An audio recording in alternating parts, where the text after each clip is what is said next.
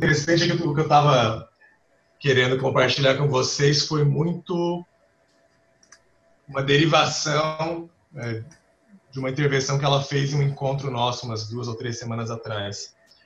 Mas se ela não vier, bom, uma pena, mas depois acho que ela consegue ver a gravação, posso compartilhar com ela também o que eu cheguei a escrever. E, bom, obrigado, Iossi, pelo convite, pela oportunidade. Espero conseguir transmitir aqui é, algo minimamente interessante para todo mundo. Então, como que surgiu essa... Não vou nem chamar de apresentação, porque eu não estou estruturando como uma apresentação, enfim, não é uma aula, mas se vocês se lembram bem, acho que foi umas três semanas, quando a gente estudou aquela história sobre quem que poderia testemunhar a pessoa que joga dados poderia testemunhar? Não poderia? É... O cara que vende os frutos colhidos no ano sabático poderia testemunhar ou não? É... E depois desse mesmo, nessa mesma sessão, o Yossi trouxe aquele conto do, do polonês que encontra um diamante, vai para Londres tentar vender. Lá no meio da viagem, ele acaba perdendo o diamante, um funcionário do navio joga o diamante no mar, e ele estava usando esse diamante como garantia, ele tinha oferecido para o capitão do navio, já que ele não tinha dinheiro para pagar a passagem, ele deu como garantia esse diamante, olha, vou chegar em Londres, vou vender esse diamante, daí eu te pago o que eu devo por você me deixar viajar de graça. E, enfim, nesse contexto, o diamante que não existia, mas ele continuou fingindo que existia para continuar viajando em segurança, para não ser tocado no navio, morto pelo capitão, qualquer coisa do tipo.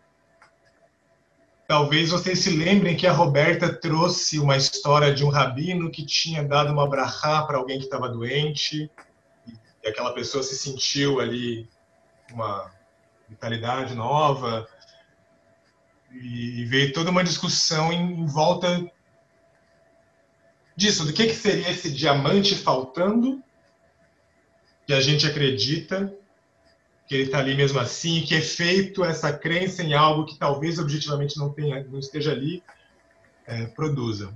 Eu fiquei matutando isso um tempo depois, acabei anotando várias coisas meio soltas e mandei alguns dias atrás um, e-mail um pouco mais elaborado para o Iossi, que ele sugeriu que eu compartilhasse com vocês também ah, as ideias que tem nele, as, as referências que eu trago.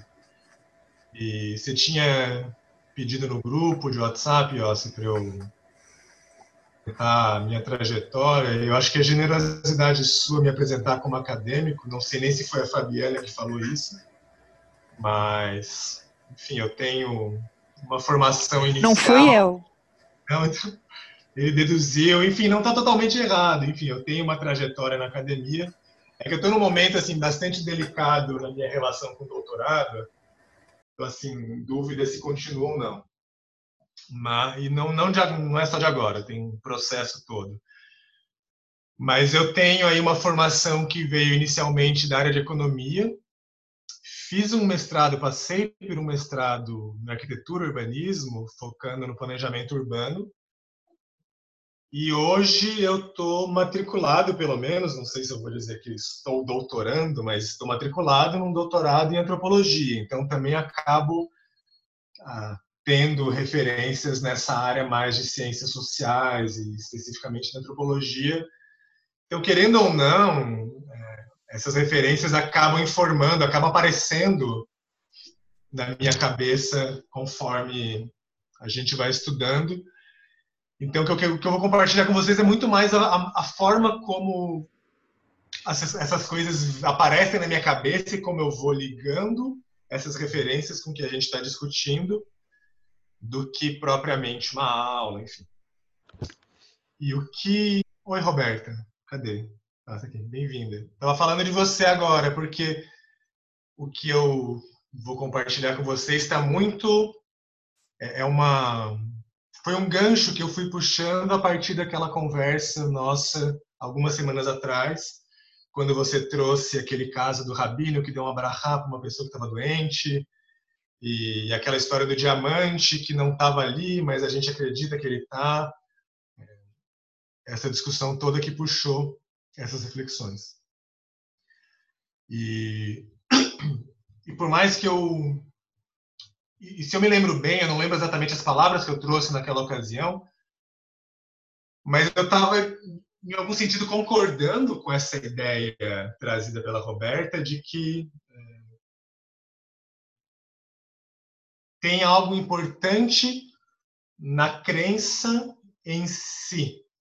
Ainda que a gente possa é, destrinchar é, aquele gesto desse rabino e, e o próprio Ossi chegou a fazer é, algum tipo de crítica, talvez, né, quando a gente vende para alguém algo que talvez não esteja lá. Se a pessoa que diz que é portadora do diamante, sabendo que não tem um diamante, né, como que isso pode ter implicações aí práticas também importantes.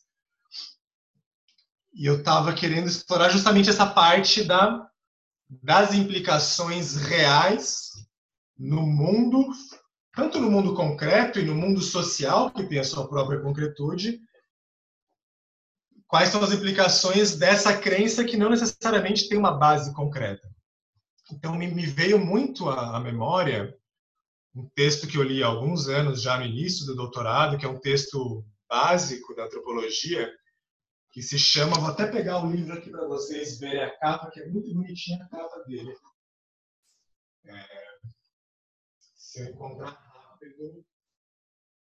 Aqui.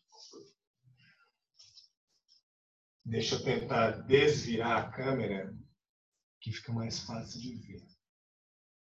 Pronto. O autor chama Evans Pritchard, ele foi um antropólogo britânico ali da primeira metade do século XX, e ele tem uma pesquisa de muitos anos, junto com o povo Azande, que é um povo do Sudão, sobre, principalmente, o que eu quero falar é sobre a prática da bruxaria entre esse povo. E muito mais do que a prática da bruxaria, o que ele trata é, é sobre a crença da bruxaria. Então, na, na visão de mundo deles, toda e qualquer morte que acontece é fruto da bruxaria. E toda e qualquer bruxaria é produzida por pessoas, bruxos e bruxas, que têm algo contra alguma outra pessoa e por isso jogam ali um feitiço, uma bruxaria para aquela pessoa morrer. Mas o que é muito legal nesse texto é que ele vai mostrando que esse sistema todo ele é feito de forma que não é possível você apresentar nenhuma crítica objetiva a ele. E, ele, ele tem um diálogo importante com, com todo esse campo de, filosofia da ciência que fala da, da falseabilidade, é, ou melhor, da não falseabilidade. Né? Que a ciência, uma, uma das características do fazer científico é que ele é são experimentos falseáveis. A, a ciência, você faz um experimento que você pode chegar a uma conclusão e qualquer outra pessoa deveria, em tese, ser capaz de reproduzir isso e ou chegar na mesma conclusão ou chegar a conclusões diferentes e daí tem é, assim que vai avançando a ciência. E ele vai e ele explica que essa crença na bruxaria ou a bruxaria em si é algo não falseável porque qualquer coisa que ele apresentava para essas pessoas, não, mas mas ele não morreu porque estava com uma doença? É, estava com uma doença realmente, mas como é que você acha que, é, que ele pegou essa doença? Foi algum bruxo que jogou a doença nele. Diga, Elsa, diga. Tá, Tá fechado o seu microfone.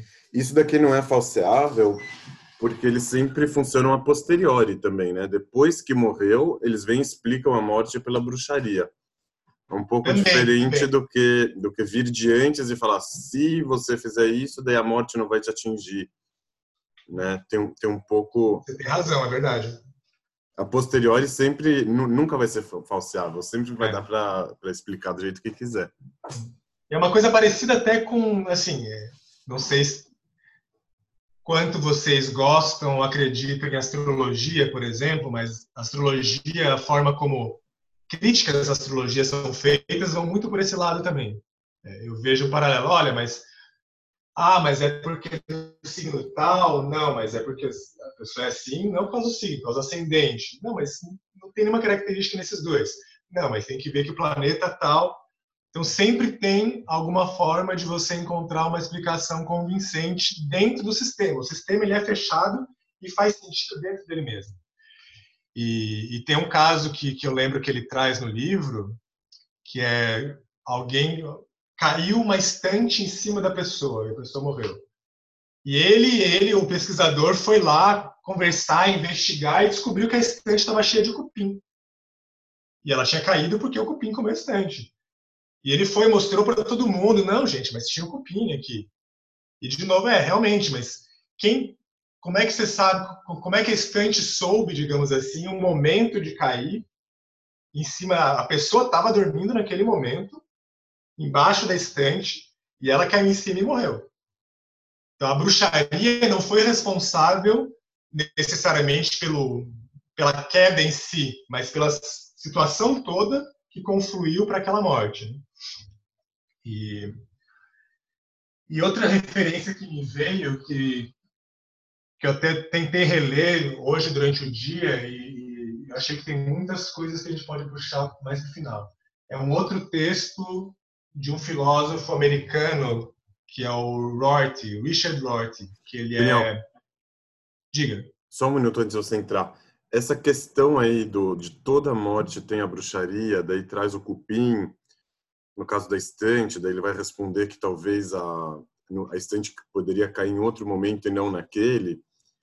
É, às vezes, assim, se a pessoa acredita que toda morte ela só acontece por causa de alguma bruxaria, acaba que, que morte e bruxaria viram sinônimos. Então, não é, a gente não está discutindo mais uma causa e consequência, causa e efeito. A gente está falando aqui de palavras. Então, ele vai é uma chamar... tautologia, né? Morte e bruxaria, mesma coisa. Isso, é. Ele vai chamar a morte, ele vai entender a morte como bruxaria, mas não é tão diferente do que a gente entende no final de contas.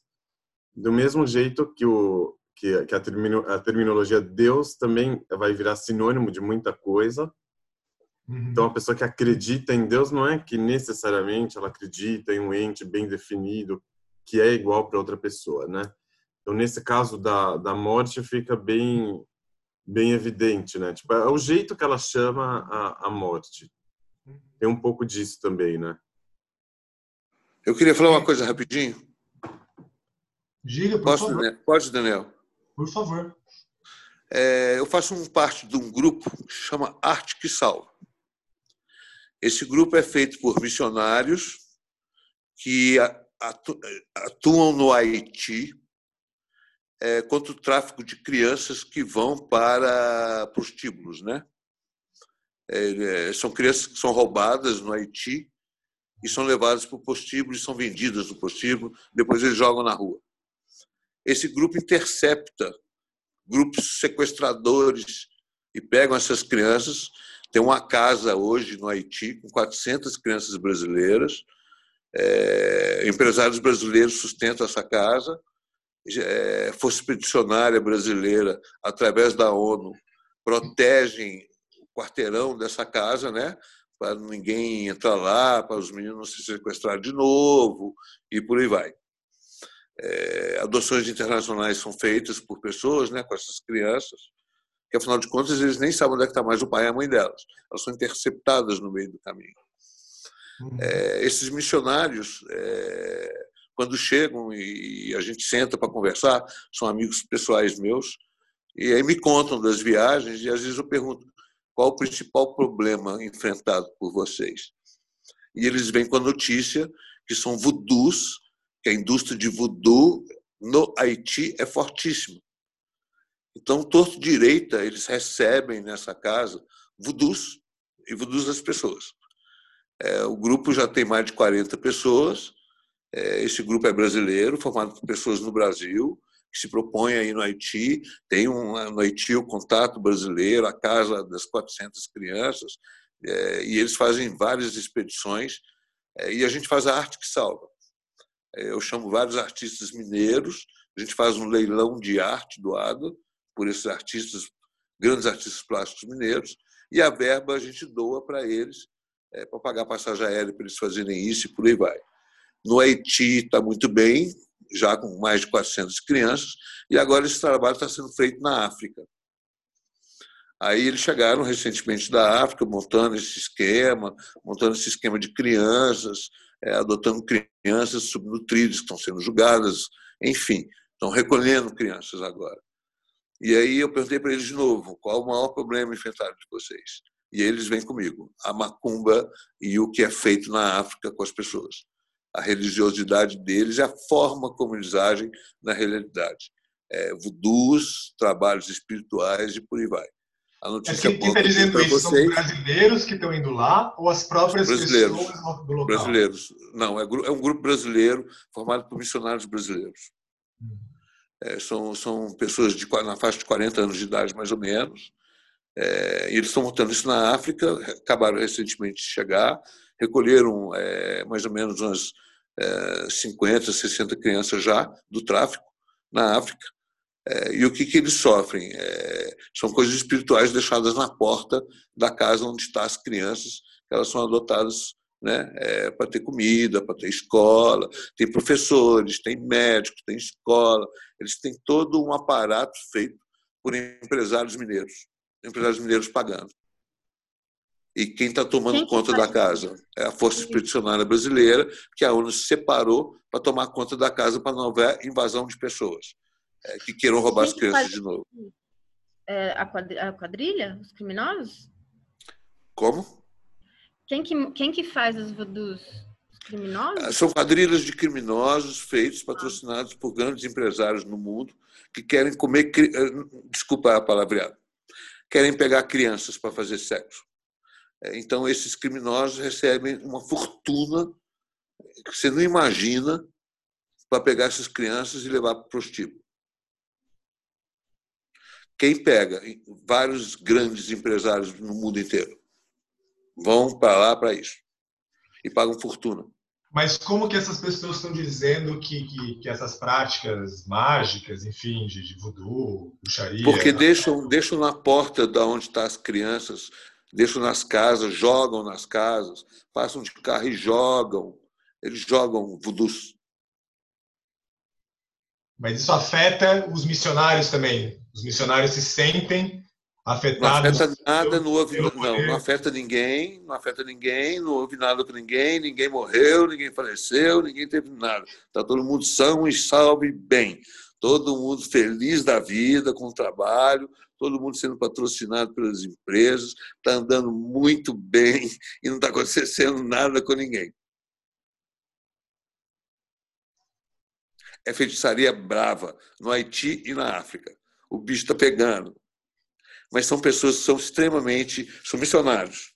É, são, são missionários, são católicos missionários, o negócio deles é Jesus, é, mas é, o carinho que eles têm comigo, eu tenho com eles também, respeito, né? Eles têm um respeito com o judaísmo muito grande. O respeito que eles têm com o judaísmo é uma coisa maravilhosa, me tratam maravilhosamente bem, e a gente faz uma parceria para a gente ter dinheiro. É, a gente recentemente está fazendo, já fizemos também em Miami, o Arte que Salva. Já levamos em Miami artistas norte-americanos doando tela, doando ah. coisas, junto com artistas brasileiros. A gente fez o leilão em Miami também. Então a gente já fez dois, três leilões aqui em Belo Horizonte e já fez dois leilões em Miami.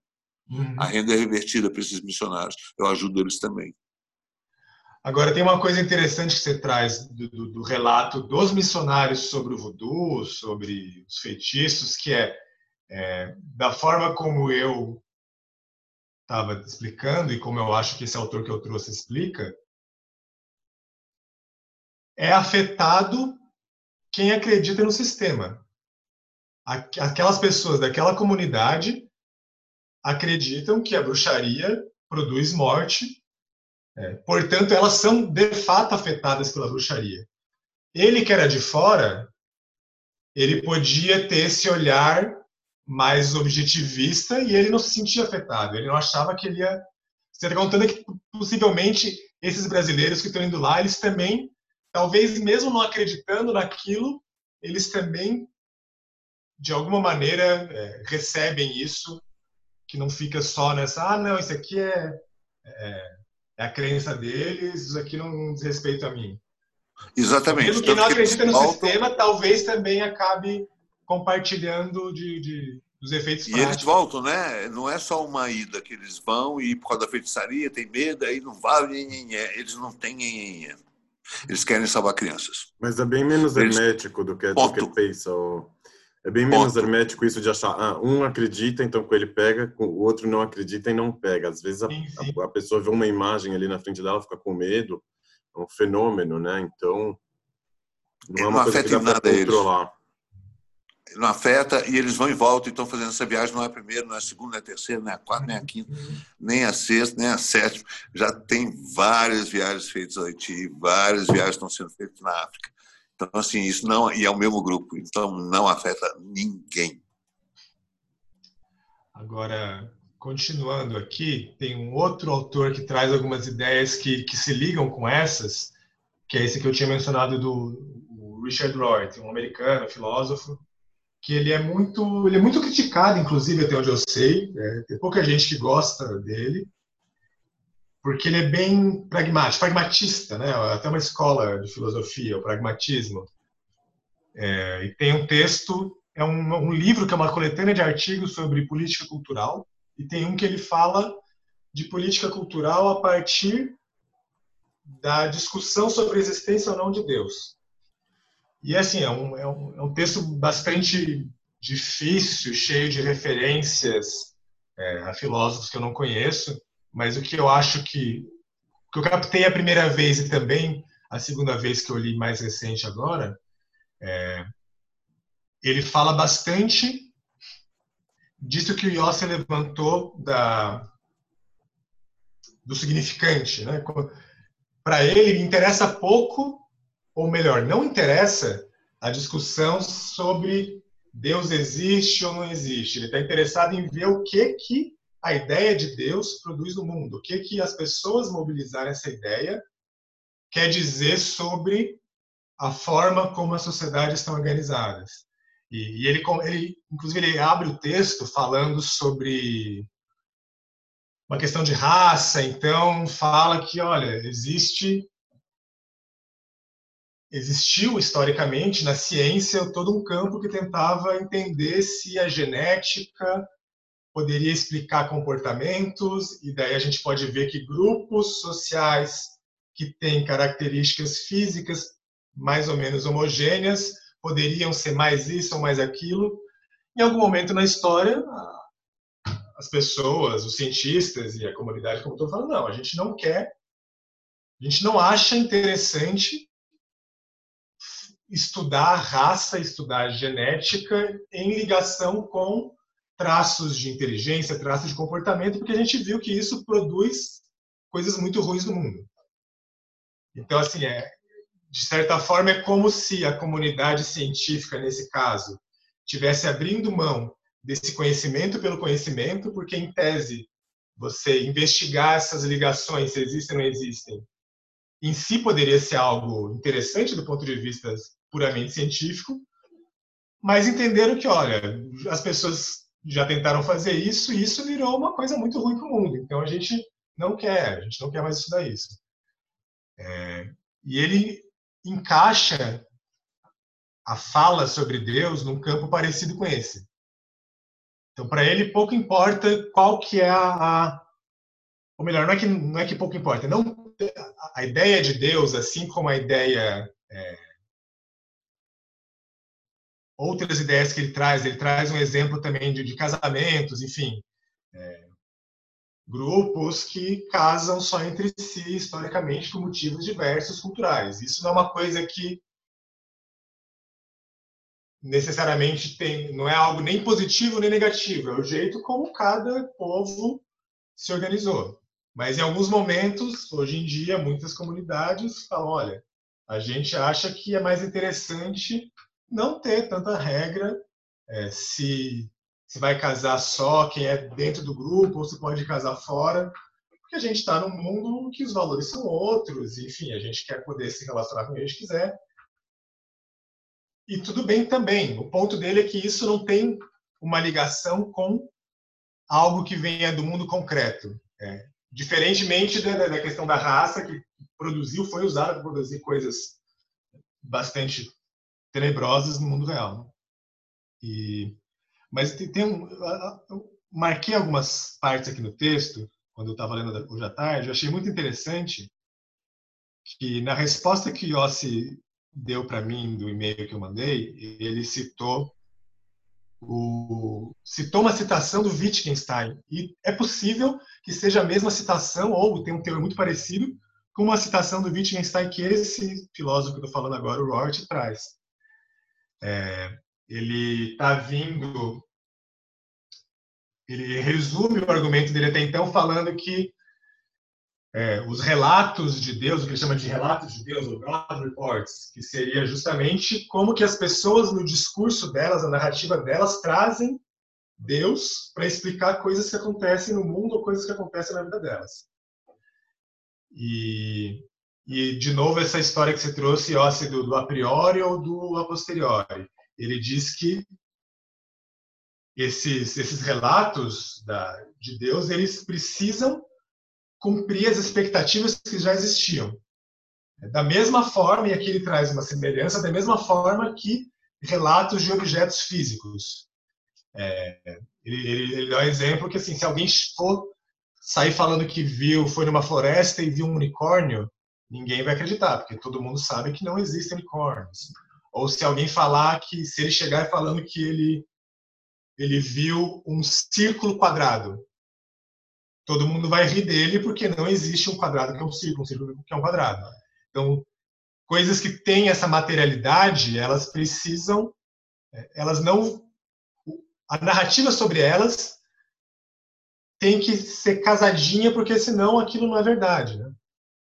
E por outro lado, quando se fala é, de Deus ou desses outros significantes que vão sendo preenchidos de maneiras diferentes, isso não, não necessariamente tem é, não tem essa base material concreta. Então esses relatos eles não podem ser usados, conforme ele diz, para rejeitar as expectativas. Eles têm que necessariamente cumprir as expectativas. É o que você falou de, do, do que acontece. Olha, eu olhei para trás, a pessoa morreu, então só pode ter sido por causa da bruxaria. Porque todo mundo sabe que quem morreu é porque teve bruxaria. Agora, alguém que fala, não, eu me curei porque Deus mandou a cura para mim. Mas é me isso, parece. Existe... Diga, diga. Me parece que essa tese tá, tá fazendo a mesma coisa, só que com a religião. Ela tá olhando a religião de trás para frente, e aí ela fala: ah, ela falou alguma coisa que teve uma funcionalidade na vida de quem acredita, ou melhor, que já tinha uma funcionalidade na vida de quem acredita, e por isso que pegou. Mas ela tá falando de trás para frente também. É porque ele, na cabeça. Também, né? Oi?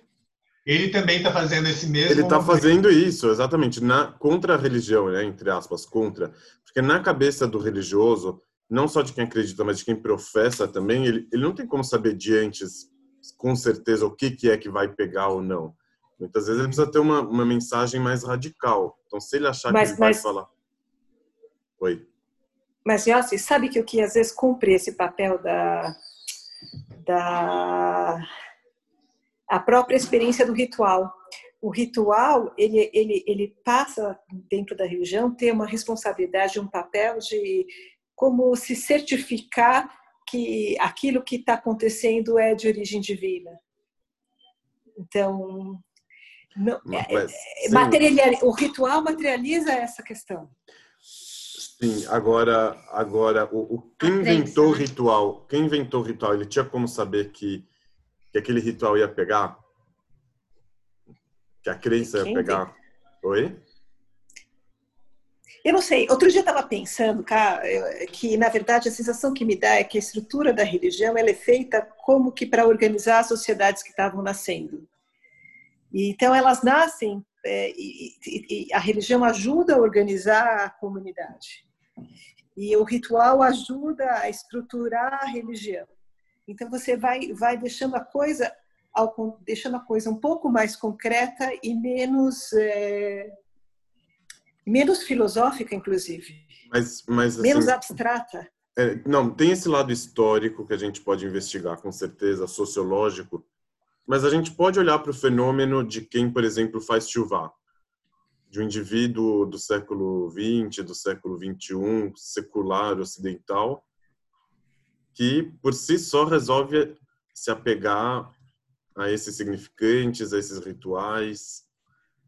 É, qual que é o fenômeno que acontece aqui? Então, não, não dá mais para a gente falar que, que isso veio para organizar a sociedade, né, o sistema patriarcal. Enfim, ok. okay. Não dá para falar okay. muito isso. Talvez vai falar assim, a religião veio para organizar a vida dele, de fato. Então aí, aí o ritual ele serve para fechar as pontas. Ó, você tem que fazer de A a Z, senão não vai dar certo. E aí aquilo é, e... o A a Z organiza para ele as coisas. Agora, agora a gente sempre pode arrumar essa desculpa funcional. Ah, ele tinha uma carência, por isso que ele fez chuvar. Ele precisava organizar a vida, por isso que ele fez chuvar. Sempre a gente vai, vai poder fazer essa, né? Agora, quem vem e, e, e propõe para o outro e oferece, faz a pregação, escuta, vem aqui, começa a cumprir o Shulchan Aruch inteiro, que aí a sua vida vai para frente. Ele não tem nenhuma garantia que vai pegar. Quando que o acadêmico vem de trás para frente e fala, ah, ele supriu uma necessidade que já existia, é, existia para esse, mas talvez não, talvez não existia para ele. Talvez depois que ele encontrou, aí criou a necessidade, né? Enfim, eu estou é, sendo um pouco cético ajuda. com relação a, a essa essa explica, essa obra essa obra de, com material pronto já, né? Isso foi um estudo que eu fiz, para ser sincero. É, eu fui muito curioso com esse assunto que vocês estão falando, mas eu quis ver pessoalmente. É, eu fui em ciganos que fazem trabalhos espirituais, eu fui em terreiro, eu fui com candomblé, eu fui com afro, eu fui em espiritismo, mesa branca, mesa preta, mesa roxa, mesa vermelha. Eu fui para ver tudo. Eu queria ver. É, eu queria ver os ritos, queria saber de liturgia, eu queria saber, deixa eu ver o que esse povo está fazendo, deixa eu ver realmente, né? É, esses trabalhos espirituais que mata pombo, mata é, galinha, mata não sei o quê, é, mistura não sei o quê, enfim, uma bagunça. É, eu fiquei muito impressionado com o que, que eu vi, que vários grupos giram em torno né, de cada grupo desse que eu falei, né? e não é pouca gente, não. É, oh. 200 pessoas, 300 pessoas, girando em grupos. É, é um negócio assim, é, enfim, tudo patrocinado por pessoas com desejos não realizados, que estão tentando pagar para acontecer uma coisa na vida delas, trazer o amor de volta, aquelas coisas que a gente já conhece. O, o, mas, Luiz, Eu fiquei assim, muito impressionado. Um, um, ponto que a gente que vale a pena a gente se diferenciar quando que a gente vai debater esses assuntos é, de cabeça aberta, né? Quando que quando que a gente se propõe a, a olhar para esses fenômenos e, e aí tem um tem tem quem vai olhar como quem olha para um fenômeno animal, ele vai para o zoológico e fica olhando ali os animais, analisando. Eu senti um pouco do que que você falou, ah, fui lá ver os terreiros e tal. Tenta esse olhar acadêmico que fala, ah, é tudo psicológico, é tudo funcional. Isso é fácil, né? A gente não, não, precisam da gente para isso. Eu acho que quando a gente vai vai tentar olhar, ou tentar analisar esse fenômeno, a gente pode é, é, abrir mão dessa objetividade de olhar para o outro e tentar olhar também é, meio que para dentro, com perdão do clichê, né? Tipo, qual é o fenômeno que, que o, o, homem religioso, que a pessoa religiosa enfrenta é, nessa hora? O que, que, ela, o que, que ela passou ali? Então, a gente vira e falar, é, ah, não, é, é, é funcional, é fácil. Ah, ele tinha um desejo frustrado, é fácil também. Será que não tinha mais do que isso? Será que a gente não consegue acessar um tipo de experiência é, um pouco diferente? Logo eu, que, que já fui acusado aqui várias vezes de estar sendo racionalista, frio, não sei o que, estou falando agora aqui em favor da, da, da experiência, mas a, a, a, a, experiência religiosa ela é um fato também, né? Ela é alguma coisa. Acho que o Daniel também ia, não sei se ele ia tocar nisso ou não, mas é, enfim, eu, eu quis fazer essa ressalva sobre o sobre o, o, o, pregador religioso que já sabia de antes que, que ia pegar, que ele é tipo, como, se, como se ele fosse muito malandro. Mas tem um risco aqui, né? O, o, o pregador religioso ele precisa ser um pouco louco, ele precisa acreditar um pouco naquilo. Teve um grande filósofo israelense, Yeshayahu Leibovitch, que ele era de esquerda, ele era acadêmico também, com os quatro doutorados. Então ele falava sobre um dos rabinos mais conhecidos da geração passada, que influenciou muita gente, falou: esse cara é louco.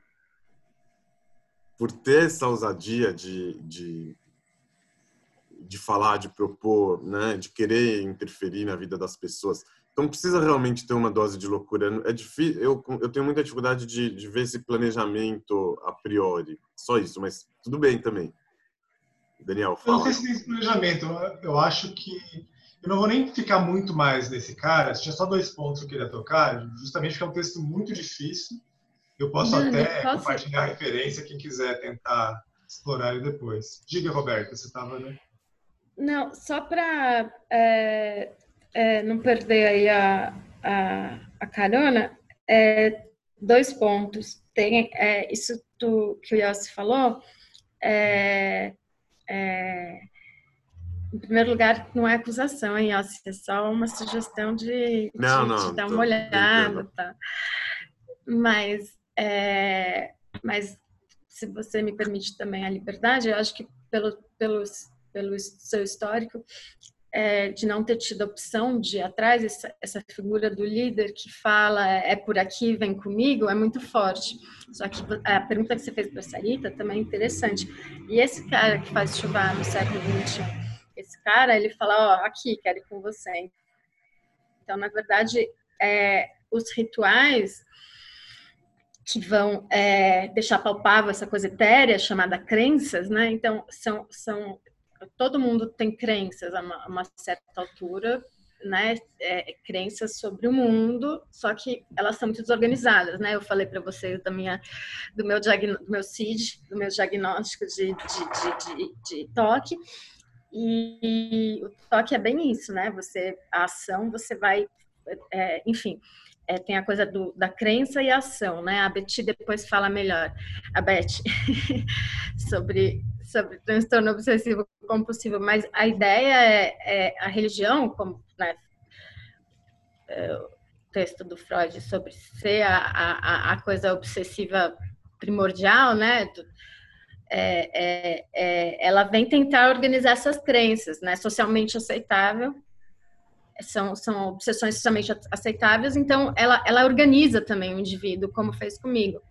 Né? Eu acho que ela tem uma função de organizar as crenças e, e no caso da bruxaria, é, Dani, você que você falou, me lembrou muito uma coisa que todos os rabinos falam. Até o Sefaradi, que tem muito essa coisa de Ainará, né? De olho gordo, olho ruim. Todos os rabinos é, mais místicos, menos místicos, falam que Ainará pega, existe, em quem acredita que existe. Isso, assim, todos falam. É, é, porque eu acredito que existe, eu queria muito não acreditar que existe, porque daí não vai pegar em mim. Só que é, e, e, daí tem essa, essa, essa coisa paradoxal. Então, quem acredita que existe, tem várias coisas, né? Que você pega, faz, faz assim, faz assado, coloca é, azul, não, é vermelho, não, não é vermelho, é azul, porque é, tem o olhinho, tem a, o Hamza, tem eu, todo post que eu faço, assim, quando eu fazia um post da minha cachorra, eu dava um jeito de colocar cinco, é, é uma cachorra, mais vale por cinco, e só que é muito simples, é só você não acreditar que não pega. Então, é, só que a, a Inara, ela... ela a opção de não acreditar, isso é uma outra pergunta também, né? Se você acredita, você pode escolher não acreditar? Se você já acredita, né? Entendi. É, é, mas você tem, mas daí eu acho que tem a ver com as suas. A, a, quando eu falo crença, também é como você lida com a sua agressividade, tem a ver com a sua história, com a sua própria, a sua inveja do outro, né? Quanto você coloca Jainará, tem coisas muito mais primordiais nessa conversa, né? De bruxaria e Jainará. De inveja. De... Então, é... então, eu queria só fazer esse gancho com a Sarita, é, que, que, que, que eu acho que, como que o Yelso falou, que eu acho que é, é, a bruxaria que você está falando, assim, a, a, a crença é, de uma comunidade, de uma sociedade, enfim, da humanidade, ela organiza várias outras coisas, né? E, uhum. por isso que existem tantos subgrupos, né? Principalmente no judaísmo tem muito, porque porque nunca vai ser o, o, a experiência subjetiva de alguém, né? Mas chega-se bem próximo disso uhum. quando tem várias. Desculpa, falei demais. Não, tá ótimo. E tem, e tem uma coisa que, que se comunica diretamente com o outro ponto que eu ia levantar a partir desse texto, é que ele, ele liga esse, esse efeito prático mesmo que a crença tem no mundo com uma noção, por um lado, de, de uma lei, que, que, uma lei social, esse entendimento, não é exatamente um consenso, mas é esse, entendimento mútuo entre várias partes que também se liga com uma noção de autoridade. E daí ele está falando aqui de, de, igrejas diversas, de comunidades diversas, e cada uma vai ter a sua própria concepção e os seu próprios, seus próprios significados do que esse conceito de Deus vai significar, e que depende dessa.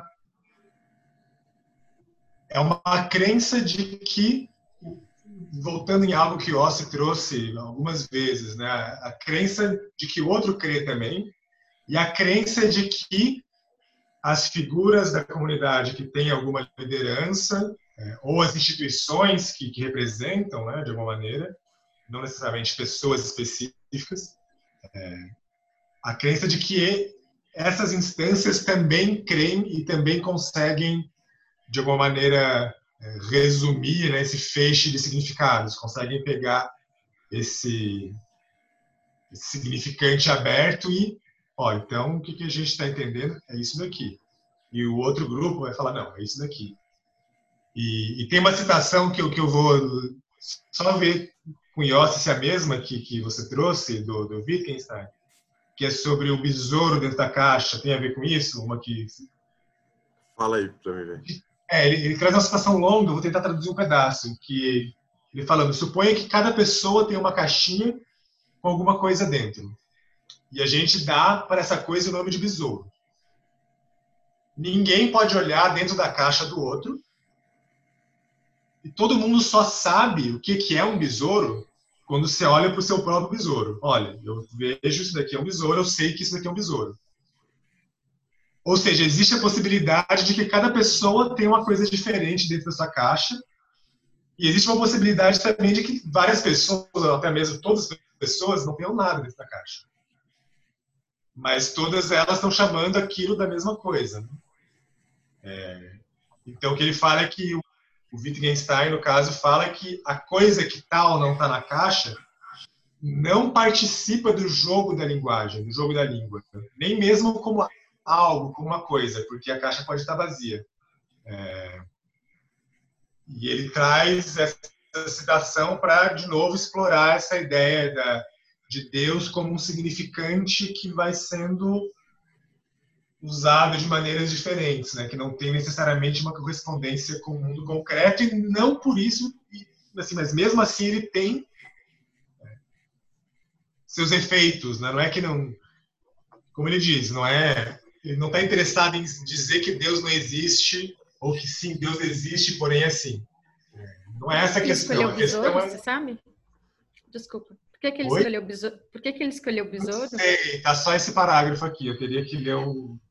Tá, porque eu peguei, eu peguei esse livro aqui, me deram quando uma senhora que justo faleceu na pandemia, ela queria me consolar da morte da minha cachorra e ela me deu esse livro espírita desculpa te interromper, mas eu não acredito em coincidência. E eu, eu, eu, eu, eu fiquei resistente de, de abrir esse livro, então, porque eu abri uma vez, achei nada a ver, mas como ela foi embora e era uma senhora que eu gostava muito da vizinhança, ela, ela fez uma tatuagem, ela tinha, ela tinha 80 e muitos, e ela fez uma tatuagem de gatinho, era super progressista, uma fofa.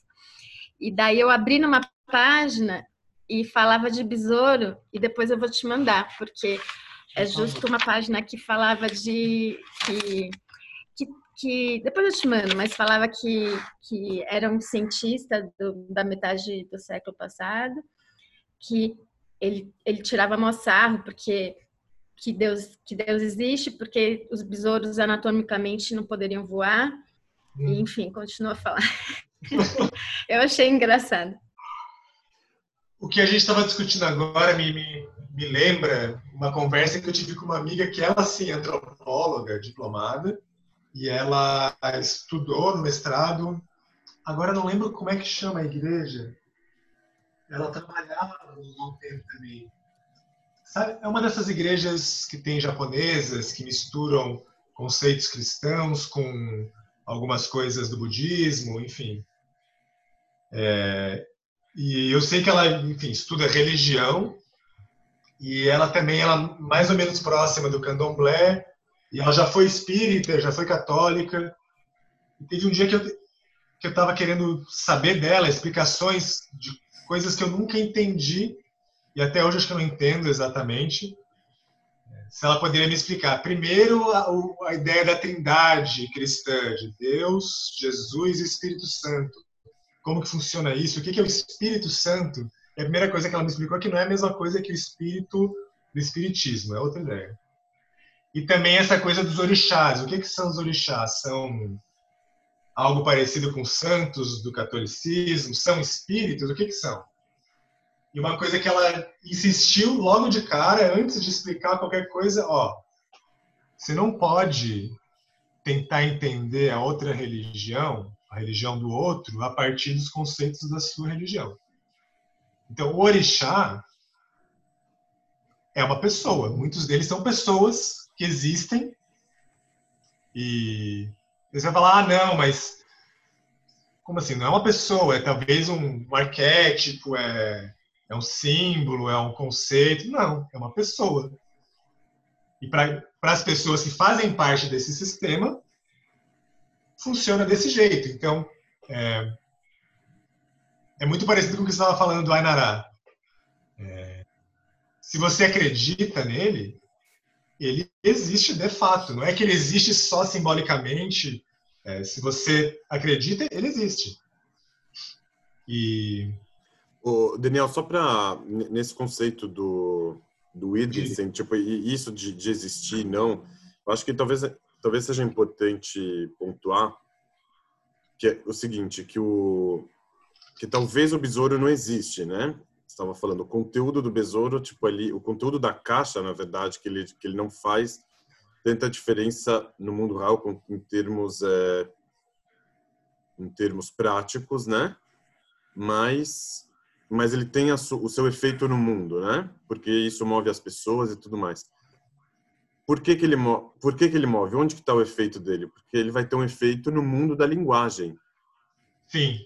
Então, é, para o Wittgenstein não tem nada fora do mundo Exatamente, da linguagem. Exatamente, era isso que eu queria falar. Então, esse conceito virou uma linguagem e tudo é linguagem. Nada, não existe nada fora da linguagem.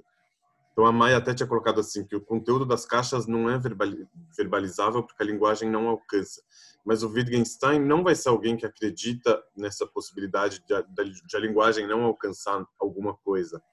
Pelo contrário, tudo é linguagem. Não tem nada que consiga fugir da linguagem. Então, a, a, a ideia do que está na caixa é, é, a, é a fala. Então, é aquilo que estava falando de Deus, né? do Ainará. Ah, existe ou não existe? É linguagem. A parte verbalizável é esse efeito. O besouro em si, o conteúdo da caixa, não. Por isso, nunca ninguém vai saber. É... É, então, mas é que ele não existe também, né? O conteúdo da caixa, o que, que não é verbalizável, ele não existe. Então, só existe o que, que pode ser verbalizável. É. Né? E, por outro lado, né? A, a, existência é o que é verbalizável. Então, ah, faz diferença se ele existe de fato ou não. Não, não existe de fato. né? Tudo é linguagem. Hoje em dia, se alguém me pergunta a minha opinião pessoal, e se eu quero dar uma resposta rápida, sem complicar demais, ah, Deus existe, não existe? Fala, existe. A gente está falando aqui, olha. Claro. Está rezando para Deus, estamos falando disso, discutindo. Como você vai dizer que não existe? Existe. Tá existe. Talvez não exista de uma maneira que você imagine na sua cabeça, mas existe de várias maneiras. Se não existisse, a gente não está falando, né? O, o, o, mas assim, o, o, exemplo de Deus como como besouro dentro da caixa, ele é um exemplo mais radical e mais fácil para a gente entender esse significante esvaziado de significado. Como como significante e significado não se comunicam. Mas isso acaba servindo, isso, isso na verdade, para o Wittgenstein é o que acontece em todas as coisas. Então, a palavra cadeira, ela não tem uma relação direta com o objeto cadeira. Ela tem uma vida independente do objeto, do mesmo jeito que a palavra Deus tem uma vida independente do objeto Deus. No caso de Deus, é mais fácil da gente entender, porque é mais abstrato e todo mundo fala dele o tempo inteiro. Agora, hoje em dia a gente pode falar de vírus, por exemplo, de coronavírus, né? Existe, não existe, o efeito que isso mobiliza.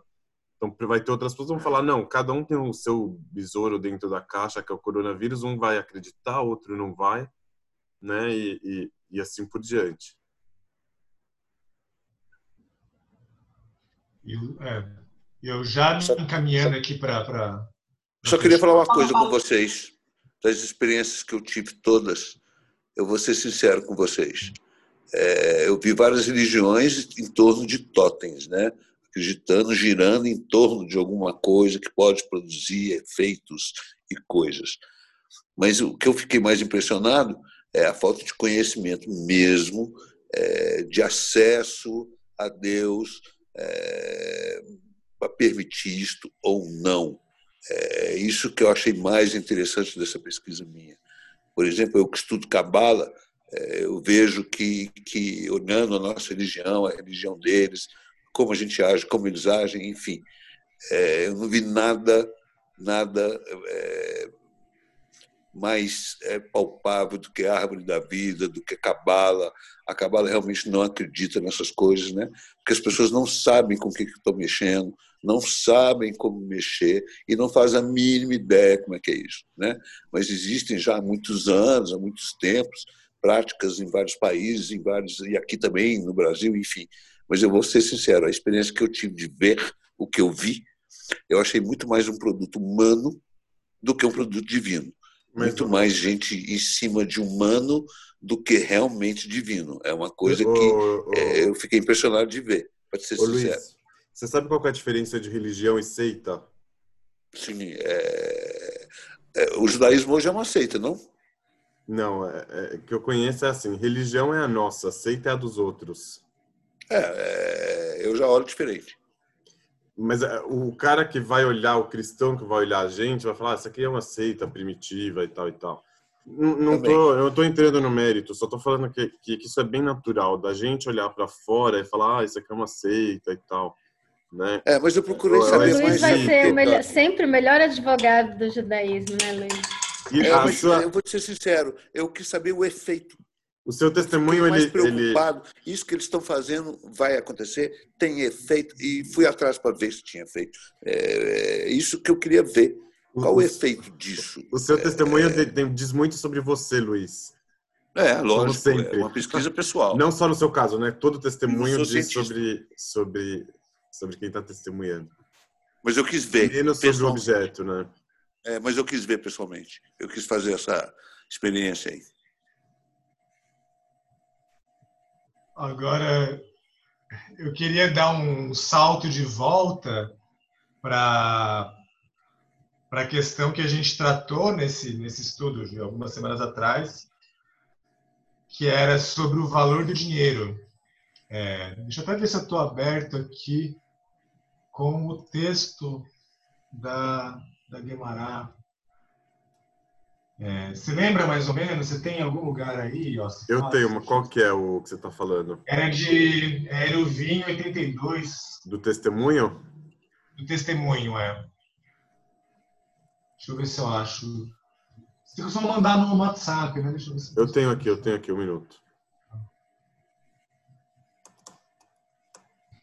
Eu não lembro em que em que parte exatamente falava se, se a Guimará fala de dinheiro ou se a gente começou a falar de dinheiro ou se você, na sua análise, falou de dinheiro. Se a Guimará falou do valor do dinheiro? É, porque a gente estava.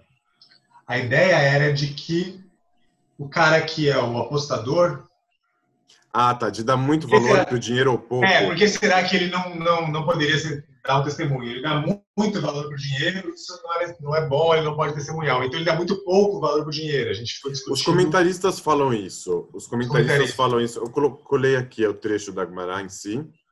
Ah, obrigado os, obrigado. os comentaristas falam isso que o que, que tem a divisão, a diferença entre se a pessoa tem a profissão ou não como isso. como se ela, se ela sobrevive dessa atividade, só ela não pode. Mas se ela tem um outro trabalho além, pode. Aí poderia testemunhar. E aí os comentaristas falam que o problema de quem vive das apostas é porque ele dá pouco valor ao dinheiro. Uhum. Então, nisso, se, se alguém que dá pouco valor ao dinheiro, pode ser que a gente ele poderia é, estender a proibição para outras profissões que, ou outras pessoas que também dão pouco valor ao dinheiro. Uhum. Mas os comentaristas falam isso, que todos aqueles lá têm em comum essa, essa, essa, essa característica de dar pouco valor, de, de viver fácil, né? De dar pouco valor ao dinheiro. E isso, e eu estava lembrando, conforme vinham essas outras referências que eu trouxe aqui da antropologia, da filosofia, é, me veio e um canto bem escondido da memória, é, economia política que eu estudei lá no começo da faculdade, 2003, enfim. É, dessa discussão toda da natureza do dinheiro.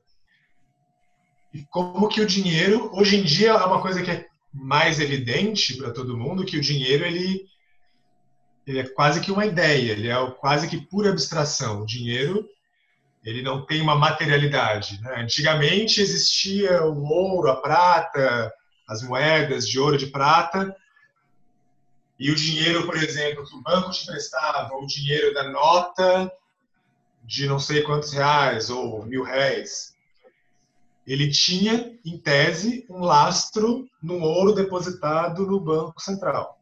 É... Mas ainda, ainda nessa época, que quando existia o padrão ouro, e eu volto na questão que eu trouxe da, da, da lei, do consenso e da autoridade também. O valor que a nota tem e tinha também quando ela tinha lastro em ouro depende, primeiro, das pessoas acreditarem que aquilo ali representa um valor e depende também, em última instância, do Banco Central e do governo garantirem que, olha, é, essa nota de 10 reais vale 10 reais. Ou então, esses não sei quantos reais que está aqui em bits e bytes registrados numa conta no banco tal, a gente garante que ele vale tantos reais. E você é obrigado do... a recebê-la. E você é obrigado a recebê-la. É. Por outro lado, tem curso forçado. É o velho dilema da, da corrida bancária. Que assim, os bancos, se a gente pensar é, papel moeda, é uma, é uma porcentagem mínima do tanto de dinheiro que tem em circulação no total. E se todas as pessoas que têm algum dinheiro no Banco Itaú chegarem lá, ó Itaú, quero sacar meu dinheiro todo. Ou nem que fosse, não quero sacar em, em papel, quero transferir daqui para outro banco. Não, não existe esse dinheiro. É... Ele existe, mas ao mesmo tempo ele não existe. Eu preciso acreditar que ele existe para ele poder de fato existir, mas ele pra não ele tem uma materialidade da crença. O, o, o, isso daqui tem a ver com os besouros dentro da caixa também, que todo mundo acha que tem lá, né, e vai comentar. E, e, em vários outros conceitos também, como a própria democracia. Tipo, a gente acredita que está na democracia, acredita que o voto é contabilizado corretamente, então todo mundo precisa acreditar para aquilo ali ter um valor. Se todo mundo ficar em casa, né, vai esvaziar o, o sentido, né, da, da votação. Mas eu achei bem interessante que você trouxe isso do da, da, abstração do dinheiro que todo mundo precisa acreditar para funcionar, comparando isso com Deus. Eu colei, colei aqui um texto no chat do, do Diego, Diego Seconello, eu acho que ele chama, o Diogo, Douglas Seconello. Esse ele link tava, o, o, link que eu coloquei aqui, América Insubmissa de Maradona. Ele estava contando que na Argentina as pessoas chamavam a nota de 10 pesos de Diego. Ah, me dá um Diego. Quanto custa a Coca? Um Diego. E, e aí ele estava fazendo esse link também com, com Deus Sujo, do, que o Galeano é, chamou ele. Mas como que o, o Maradona tinha uma penetração na sociedade. Como que como que não eram alguns acreditavam, outros não, não, no caso não acreditar. Alguns gostavam do Maradona, outros não. Ele era como uma nota que passa de mão em mão, que nunca para. Tem uma igreja dieguista também. Tem a igreja dieguista, mas mas quando que ele, quando ele fala assim, quando as pessoas chamam a nota de 10 pesos de Diego, tipo isso mostra o tamanho da, da penetração que ele tem. Então, com esse caráter é, de, de idolatria que eles têm, de divindade, combina muito bem com que, que com, a, com a sua comparação também. Mas vale a pena ler esse texto também. É, só a gente lembrar assim que na época das moedas de ouro, a moeda ela vinha gravada com o rostinho do rei em sociedades em que o rei era escolhido por Deus ou ele próprio era o Deus, né? A nota de 10 pesos na Argentina vai ter a foto do Maradona, estão dizendo. Aí sim. Ó, o efeito prático aí. Né? É, vai ganhar essa expressão né, na prática. É. Mas daí eu estava pensando só para finalizar e voltando para Guimarães, que a gente discutiu aquele dia. Tá e, e, a nota, e, a nota, de 10 pesos vai, vai ser lastreada em uma grama de coca? O, o Aliás, é chamado de, a nota é chamada disso porque o Diego Maradona cheirava cocaína na nota de 10, né? Ah, é? Aí que pegou, né, gente? Pera. Se, se for uma grama de coca, ela vai estar tá bem ainda, né? Para 10 pesos, porque com a desvalorização que está tendo lá. Ele mesmo enrolava na nota de 10 para cheirar e aí pegou e divulgou isso. Pegou, pegou. E tem outro lado também do, do, do, do ouro e do dinheiro, do, dele sendo Deus também, né?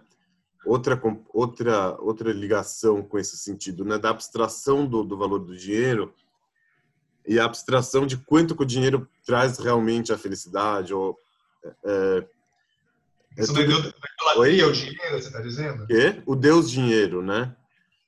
O, o, Deus dinheiro, tipo, e, e, de todas as abstrações que, que a pessoa precisa ter para se aferrar nisso de uma forma muito veemente, né? Muito constante, coerente, né? E talvez por isso, por esse lado, a gente pode fazer o gancho de volta com a Guemará, que é por que, que o cara que dá valor de menos ao dinheiro, ou por outro lado, valor de não a Guemará, mas aquela interpretação que você citou, ou por outro lado, valor de mais ao dinheiro, por que, que ele não pode testemunhar?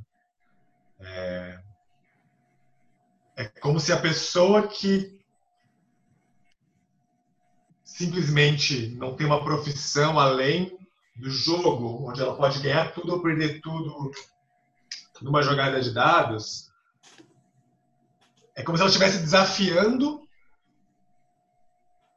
essa aparente materialidade do dinheiro. Ele está falando, ó, oh, gente, dinheiro é papel só, dinheiro é uma ideia. Eu posso ganhar, eu posso perder, tanto faz. Ele vem, ele vai, ele vale só o quanto a gente acredita.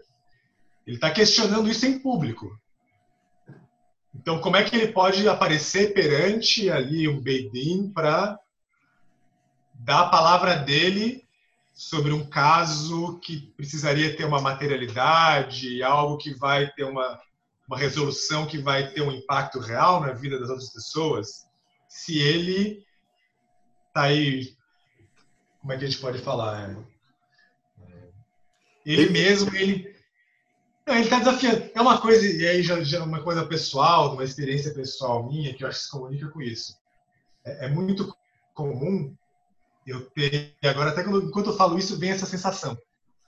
Quando eu penso sobre temas muito abstratos, quando eu penso demais sobre ah, o que é Deus, o que não é, ou coisas do tipo infinitos, ou o cosmos, extraterrestres, esses temas assim meio intangíveis e ao mesmo tempo que tem a ver com infinito e com incognoscível, veio uma reação minha que é quase como se estivesse dando um nó na garganta. Vem algo que eu interpreto, interpretei ao longo dos anos todos que eu sinto isso, como uma resposta do meu corpo. Olha, eu estou tentando falar, delimitar com palavras algo que eu não consigo fazer com palavras, algo que é de outra ordem. Então, ó, sossega, você não vai conseguir. Para de tentar. É, é o real do Lacan, né? Oi? O âmbito real do Lacan, que é o que, que não dá para ser verbalizado. E não dá para ser verbalizado. Não dá... E antes mesmo de verbalizar, o pensamento sobre também é algo que escapa alguma coisa, né? É. So, o, Daniel, só sobre o, o, o, que você falou assim, que, o, que esse cara que está desafiando o status quo, está tá desafiando o valor do dinheiro, como ele pode se apresentar no tribunal para testemunhar? Eu, eu colocaria de um jeito um pouco diferente. Como é, ele poderia, ele tem o que falar, né? Ele, ele participa da sociedade, ele teria por que ir lá e dar o ponto de vista dele, o ponto de vista de desafio. Agora, o tribunal que não consegue aceitar esse tipo de testemunha, esse tipo de postura, uhum. o status uhum. quo que, que, que fala, não vou, a sua opinião ela é tão extrema que você não passa a cláusula de barreira para participar do debate. Então, é, é, aquele partido político que precisa ter pelo menos, sei lá, 1% de votos para poder participar do debate democrático. Se você não conseguiu nem juntar isso, você é tão extremo, então você fica de fora, você não participa. E volta... Repete, Yossi, desculpa. Eu, eu... De novo, o cara que desafia o, o sistema, ele por si só teria o que falar, teria o que testemunhar, ele né, não tem uma proibição. O Luiz, na época, colocou a, a, a questão: ah, você está falando é, sobre lugar de fala, sobre direito de fala, que já que é você verdade. não participa do, do jogo, então você não tem direito de falar. Já que você não passou por isso, você não pode falar. Só que não é bem isso. Ele teria o que falar, ele pode falar também. O sistema que não deixa ele falar, o Beidin é que, que cancela a licença dele de testemunho. Fala, não, você não pode testemunhar, você dá pouco valor ao dinheiro, você dá muito valor ao dinheiro. Você não pode falar. É, Tava, é. Eu fiz a comparação com a, com a cláusula de barreira dos partidos extremistas, que até ele não conseguir um mínimo percentual de voto, ele não tem direito de participar do parlamento. Por quê? Porque ele está em um lugar tão extremo que falam assim, ó, ou você junta mais gente com você, ou senão você não vai ter nem direito de falar.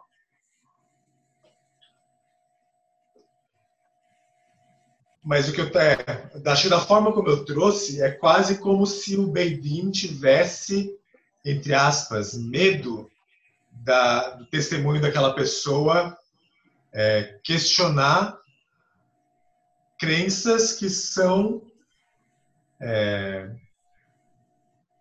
é isso, ele está mostrando que, olha, gente, Deus, Deus não existe de verdade. Olha, prova aqui para você, por A mais B, que tanto faz. Ó, eu faço aqui minha vida de outro jeito. Ele está questionando e... alguma das bases que fundamentam o tribunal, que fundamentam o Beidin. É igual, falando de, de, democracia, um partido que vai concorrer com a bandeira de que a democracia é falsa. Que, que não precisa mais ter a, a democracia. E será que no momento que o Beidin recusa o testemunho dessa pessoa, recusa a possibilidade dela testemunhar, ele não está, de alguma maneira, também concordando implicitamente com a possibilidade de que a pessoa esteja certa? Olha. É, é, o medo, né? Medo, é, ó, a gente, a gente sabe que talvez ele tenha razão. Então a gente nem vai trazer ele aqui para não desmontar o sistema todo, né? Porque vai que ele fala alguma coisa que convence a gente. Vai que convence outra pessoa e daí a gente né, desmancha o castelo de cartas todo. Né? Para evitar que essa estrutura toda se desmanche, ele fica de fora a priori. Você sabe que, falando sobre julgamento, é uma coisa interessante que, no tempo, as pessoas mudam, as ideias mudam, e a forma de você julgar as coisas muda também. Então, está sempre relacionado ao humor do tempo, daquela época. Então, sei lá. Você fala o quê? A proibição deles lá de, de testemunhar na época? Então, na verdade, o que eu, o que eu quis dizer, é, é andando para frente, né? Assim, é, a sensação que dá na sua fala é que é, o tribunal está estruturado para é, é, julgar de acordo com os preceitos que ele estabelece.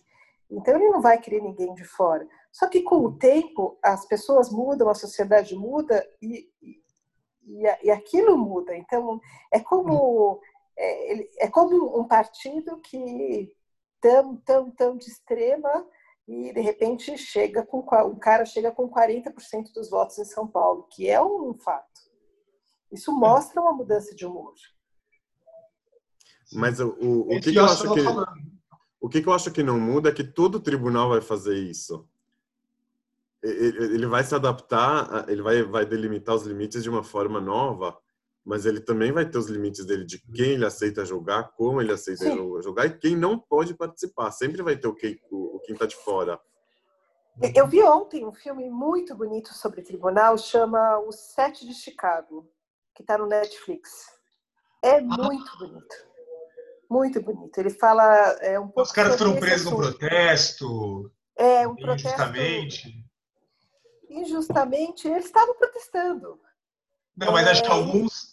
Mas eles estavam Sim. ali, não sei se plantar. Mas é, eu, eu vi esse filme. Show mesmo. E é muito interessante porque, na verdade, tem um cara que é pego só porque ele é, ele é negro e ele nem participou de nada e não Isso. deixam ele falar nenhum momento. Então você vai vendo é, e, e, é um marco, porque a sensação que dá é que depois desse, desse, desse julgamento, é, as pessoas não conseguem mais aceitar as coisas do jeito que são. Até o próprio julgamento ser tão inflexível faz com que a sociedade em si enxergue a necessidade de mudança. Uhum. É um filme super interessante nesse sentido, da, da, da, de quem pode participar, de quem não pode participar, como uma sociedade se estrutura, é, como, e como ela, é, como, ela, como ela evolui, né, dentro da própria, da, dos valores que estão que estão andando, né, que se, estão se modificando. É, mas, é, mas assim, tem um lado menos otimista disso. Não é que ela evolui necessariamente, ela vai andando para fechar Sim. portas para novos inimigos contra é, é, alguns, alguns antigos ela começou a aceitar e novos não. Então ela vai, vai andando para fechar né, as portas. Mas tem, tem um aprendizado, eu acho, que eu acho que o que é emocionante no filme é de fato o aprendizado de que as pessoas devem ter oportunidade de expressar. E isso é uma coisa, por exemplo, que é uma que é um desafio para a democracia. Eu concordo com você, mas é um desafio para a democracia e é, um, é, um, é uma intenção de qualquer jeito. Não sei. Não, com certeza. Daniel, posso fazer o meu aparte aqui, mais um? Pra, que eu queria revisar esse Por favor, eu, eu, meio que já, já ah, tá. tinha anotado e preparado. Não, pode... aí, então você volta. Não, é que, eu, que, que essa reflexão do Daniel me, me fez é, repensar aquela questão do, do rabino que a gente conversou naquela mesma aula sobre o rabino não poder testemunhar, porque ele dá pouco valor ao dinheiro. Então, assim, eu estava querendo usar a regra que o rabino fez sobre o apostador contra o rabino. Então, se o rabino falou que o apostador dá pouco valor para o dinheiro, que ele está fora do jogo, então por isso ele não pode testemunhar, então eu queria estender isso e falar, escuta, o Rabino também está fora do jogo, porque ele sim vai testemunhar e, e o outro não. Aí a gente, eu, eu, coloquei isso como uma provocação e aí falei que o Rabino Sachs fugiu um pouco dessa lógica, porque ele sim conseguiu falar com as pessoas e as pessoas olhavam para ele e falavam, ele tem o diamante. Mas ficou um pouco nisso. Alguns sugeriram que tem uma diferença de valor, uma diferença moral entre o rabino e o apostador que eu não não não não, não gostei muito dessa diferença por si só, porque às vezes pode ser um né, um apostador muito sábio e muito correto dentro da, da ética dele, um rabino ao contrário. Queria fugir do, do juízo de valor, como sempre. Daí, quando que o Daniel chegou e, e colocou esse ponto do de, de o tribunal estar tá censurando é, essas pessoas que estão de fora, ou dele ter medo dessas pessoas que, que podem dar um testemunho que desafie o status quo, desafie as bases é, do sistema, aí que eu me toquei que o rabino, quando ele vem pregar na sociedade, e ele realmente está fora do jogo, qual que, qual que vai ser a alternativa dele? A gente pode chegar e falar, não, escuta, você não pode pregar, né? Quem é você para pregar? Você não tem experiência, lugar de fala para pregar. O problema ontológico da pregação, né? A profissão com aquele duplo sentido, né? De quem professa e de quem trabalha com isso. Então, se você trabalha com isso, como que você vai é, professar alguma coisa sobre isso? Então, qual que pode ser a saída para essa situação? A gente tinha falado, por exemplo, de uma saída do rabino trabalhar meio período e, e professar meio período, uma, uma saída né, infantil. Na minha opinião, o que, que eu acho que pode ser a saída do, do rabino nesse ponto é ele assumir a exterioridade dele, a radicalidade. Quando ele vier falar, ele não tentar falar como alguém de dentro. Ele está falando como um profeta tido como louco, aí volta aquela figura do louco, como alguém que que veio para mudar tudo, mas alguém vai falar: "Ah, mas como eu vou fazer, como eu vou gerir o meu negócio com a sua lógica?" Mas o rabino não está nem aí para isso, ele está falando uma outra lógica, um outro sistema. Não é para fortalecer e fazer um pequeno ajuste no sistema vigente. Ele vem com uma proposta externa ao, ao, ao sistema vigente como um profeta, como então ele realmente vai vir de um lugar desafiante.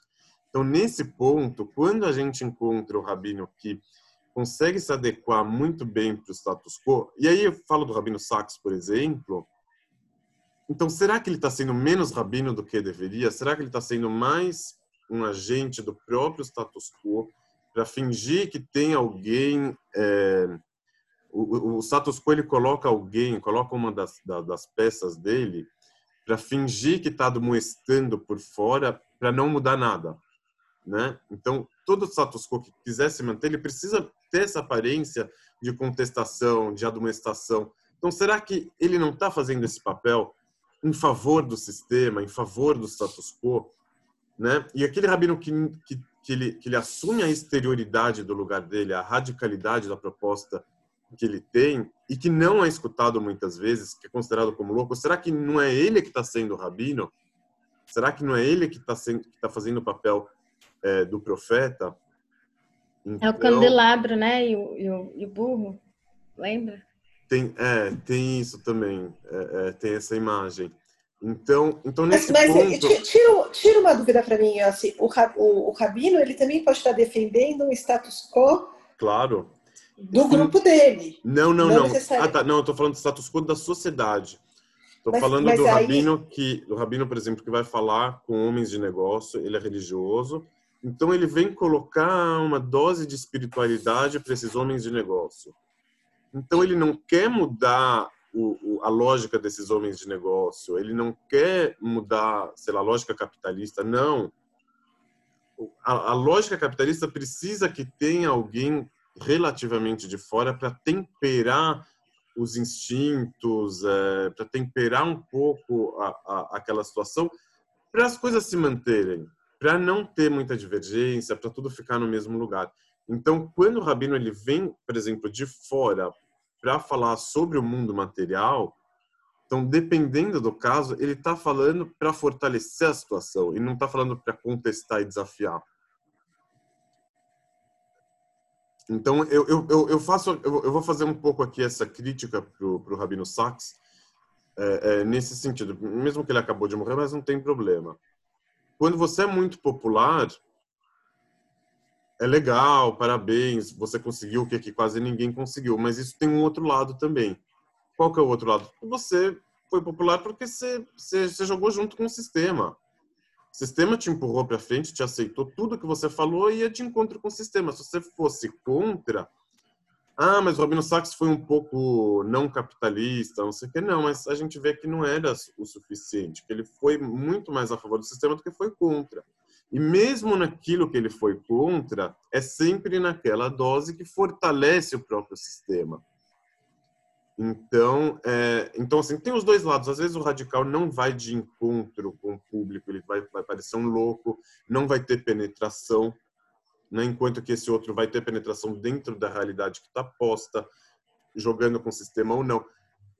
Mas é uma coisa que, que, que a meu ver, é, é, é assumir essa exterioridade, para mim me parece mais honesto e uma saída mais é, inteligente, não inteligente, saída mais é, é, é uma saída mais interessante, enfim, contra o, contra o dilema ontológico da pregação. Como você vai pregar? Você vive disso. Então, quando o rabino ele assume essa exterioridade, ele fala assim: eu realmente vivo disso e eu estou propondo outras outra sociedade. Eu tô eu estou propondo, inclusive, a quebra dessa lógica, para você não me julgar pelo, pelo interesse econômico que eu estou tendo dentro desse sistema. Eu estou falando de outra lógica. Então, quando ele assume essa exterioridade, ele está indo contra a própria lógica, queria questionar ele com a, com a, com a régua do, do interesse, com a régua do, né, do capitalismo vigente.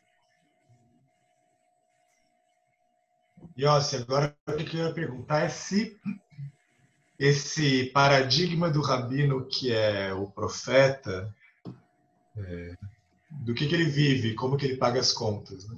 Você estava falando, eu estava pensando, estava me vindo essa imagem do jornal, por exemplo, a Folha de São Paulo, que é um jornal que tem a editoria mais conservadora mas tem vários colunistas de esquerda, o próprio, voltando para o tema, que o próprio Boulos chegou a ser, há alguns anos, colunista da, Folha. Então tem essa ideia da, do jornal que tem suas posições como jornal, mas também tem, não sei se legitimamente ou se só na aparência, essa vontade de ser um espaço de pluralidade, de debate. Então convida pessoas com outras visões para estar ali dentro. Isso é até talvez uma, uma estratégia de marketing também. Olha, tem uma fatia da população que se identifica mais com essas ideologias, então vamos colocar pessoas que pensam assim aqui dentro, mas no jornal não é necessariamente isso. Mas é aquela dose, Do outro lado né? também a pessoa, ela está ali ganhando ali alguma coisa para escrever no jornal, ajuda a pagar as contas, mas nessa tensão, ó, correndo o risco de ser absorvida e enfim. Mas assim, por exemplo, de que que o, de que que o, de que, de que que o Marx vivia? A, a pergunta é essa. Tipo, Oi? Ele tinha uma mulher rica. Mas ele, ele, então, não, então, então, a, a, vai ter vai ter respostas. Ele tem um pai rico, a mulher rica, ou ele trabalhava. Mas não, ele estava dentro, estava dentro é, do tinha um amigo que sustentava. É. Sim. Não, justamente. Então a gente vai poder achar essa, essas essas respostas, mas é. Mas, assim, dentro da lógica capitalista, chegar e falar assim para o Marx, ah, Marx, vem aqui você com a sua, com a sua teoria, vem aqui é, é, gerir a minha fábrica com 300 funcionários, aí depois vamos conversar. Alguém pode falar esse, esse argumento de uma, forma, de uma forma triunfal. Pronto, calei a boca do Marx. Mas não é verdade, porque ele está indo contra toda a lógica. Ele vai falar, não estou nem aí se fechar, porque eu tô O Engels era gerente outro... da fábrica do pai dele, né? que seja, mas ele vai falar, eu estou indo com outro sistema que vai que vai enterrar a sua pergunta, a resposta, vai enterrar tudo. Então, é, é... ah, e o interesse, você sobreviveu porque você tinha um pai rico, você sobreviveu por causa daquilo. Realmente, Mas daí era então, é, é um argumento. Né? Oi? Daí, a gente, daí era antidemocrático, a gente está falando dentro da democracia, né? Não, não necessariamente, né? é, a, a, radicalidade da proposta que eu estou falando assim, é, realmente ela vai ter que lidar com essas perguntas, com essa, ah, de que que você vive então enquanto isso? Ah, você não tem um cara que ganhou dinheiro explorando os funcionários te pagando? Claro que ele tem, mas isso não impede ele de tentar propor uma proposta que seja radicalmente oposta que ela vai ter que encarar essa exterioridade, essa contradição própria que ela tem, para poder virar o jogo, para fazer a revolução, no caso.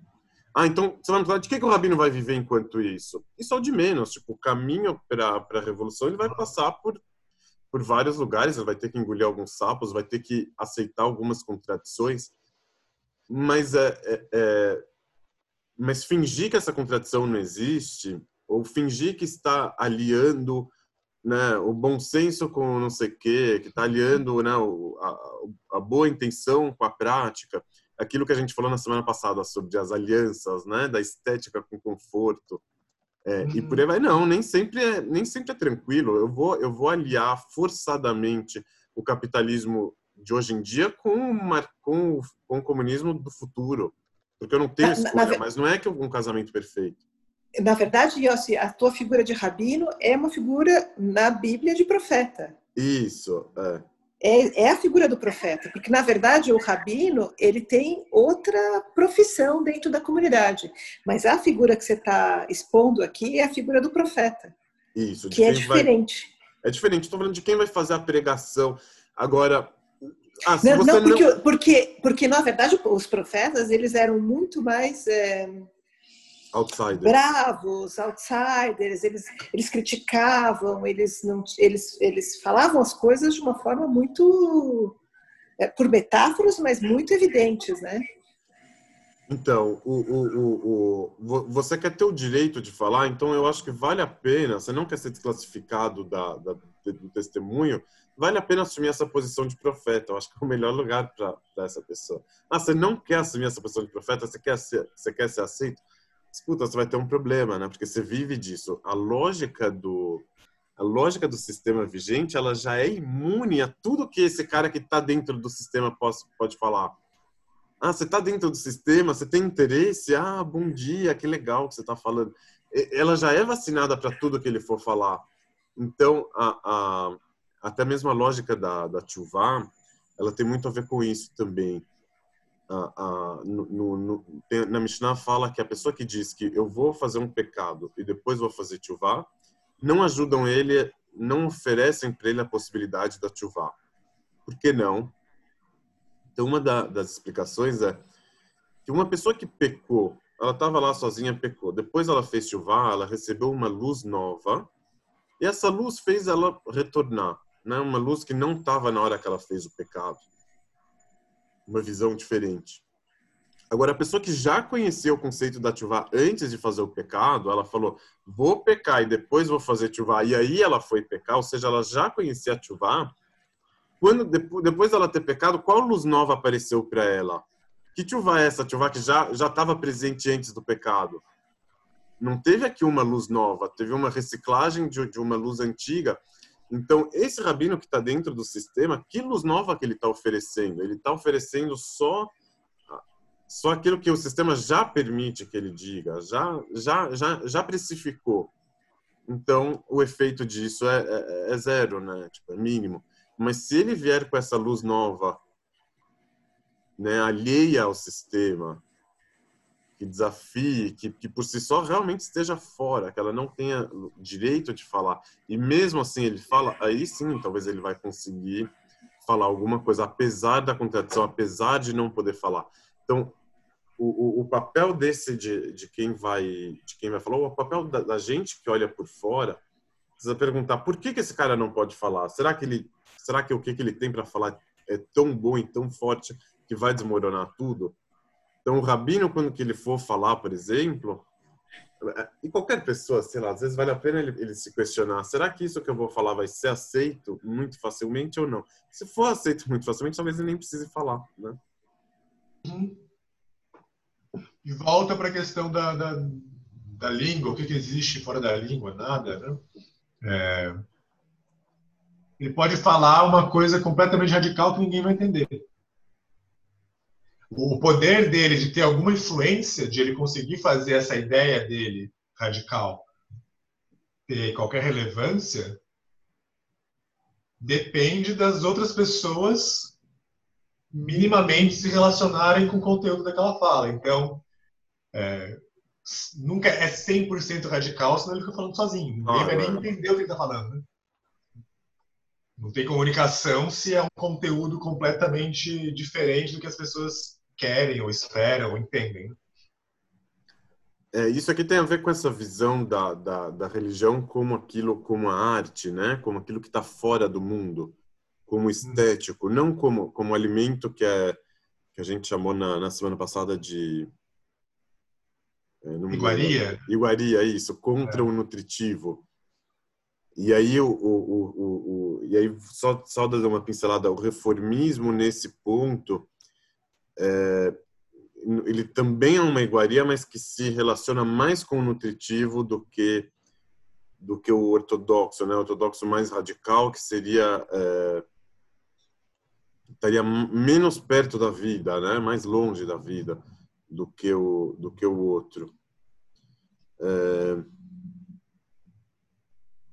mas, mas eu acho que assim é, é, é legal para a gente como como ouvintes, como como participantes é, comunitários, da gente ter esse questionamento, da, da, da gente olhar é, é, isso aqui está sendo muito a favor de tudo, a favor do que, que já está aí.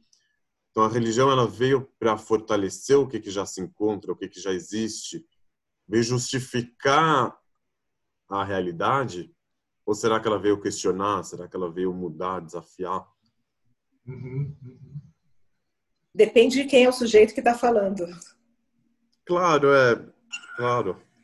Mas, é, mas assim, quando que a gente. O, o Talmud justo ele não tem tanto isso, mas quando a gente volta para os profetas, volta para a Torá, volta para o patos religioso da, da origem, não tem como fugir desse, desse radicalismo, né? Desse é, desse vigor da, da mensagem.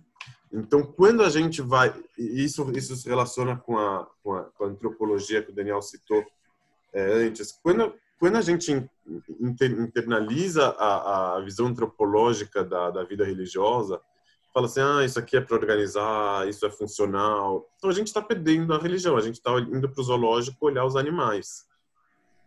Mas se a gente quiser fazer algum retorno para a religião, ou vivenciar isso de uma forma um pouco diferente, não é necessariamente colocando terno, chapéu e ficar rezando o dia inteiro. Mas a gente pode voltar para o vigor dessas mensagens, para a radicalidade dessas mensagens e ver o que, que tem, da, que que tem é, é, hoje em dia na nossa realidade que poderia, é, poderia né, se um profeta vivesse hoje, o que, que ele diria? Ou o como ele diria, né? E a gente tentar captar um pouco isso não é não é ser o profeta, né? Ou, ou ter a verdade, que a gente não acredita muito nisso, né? Mas é, é mais o questionamento. Quem não está podendo falar? Quem está fora do jogo? Por quê? Qual mensagem fortalece a exclusão, né? De quem não pode falar? Qual mensagem que, que é ao contrário? Uhum. Uhum.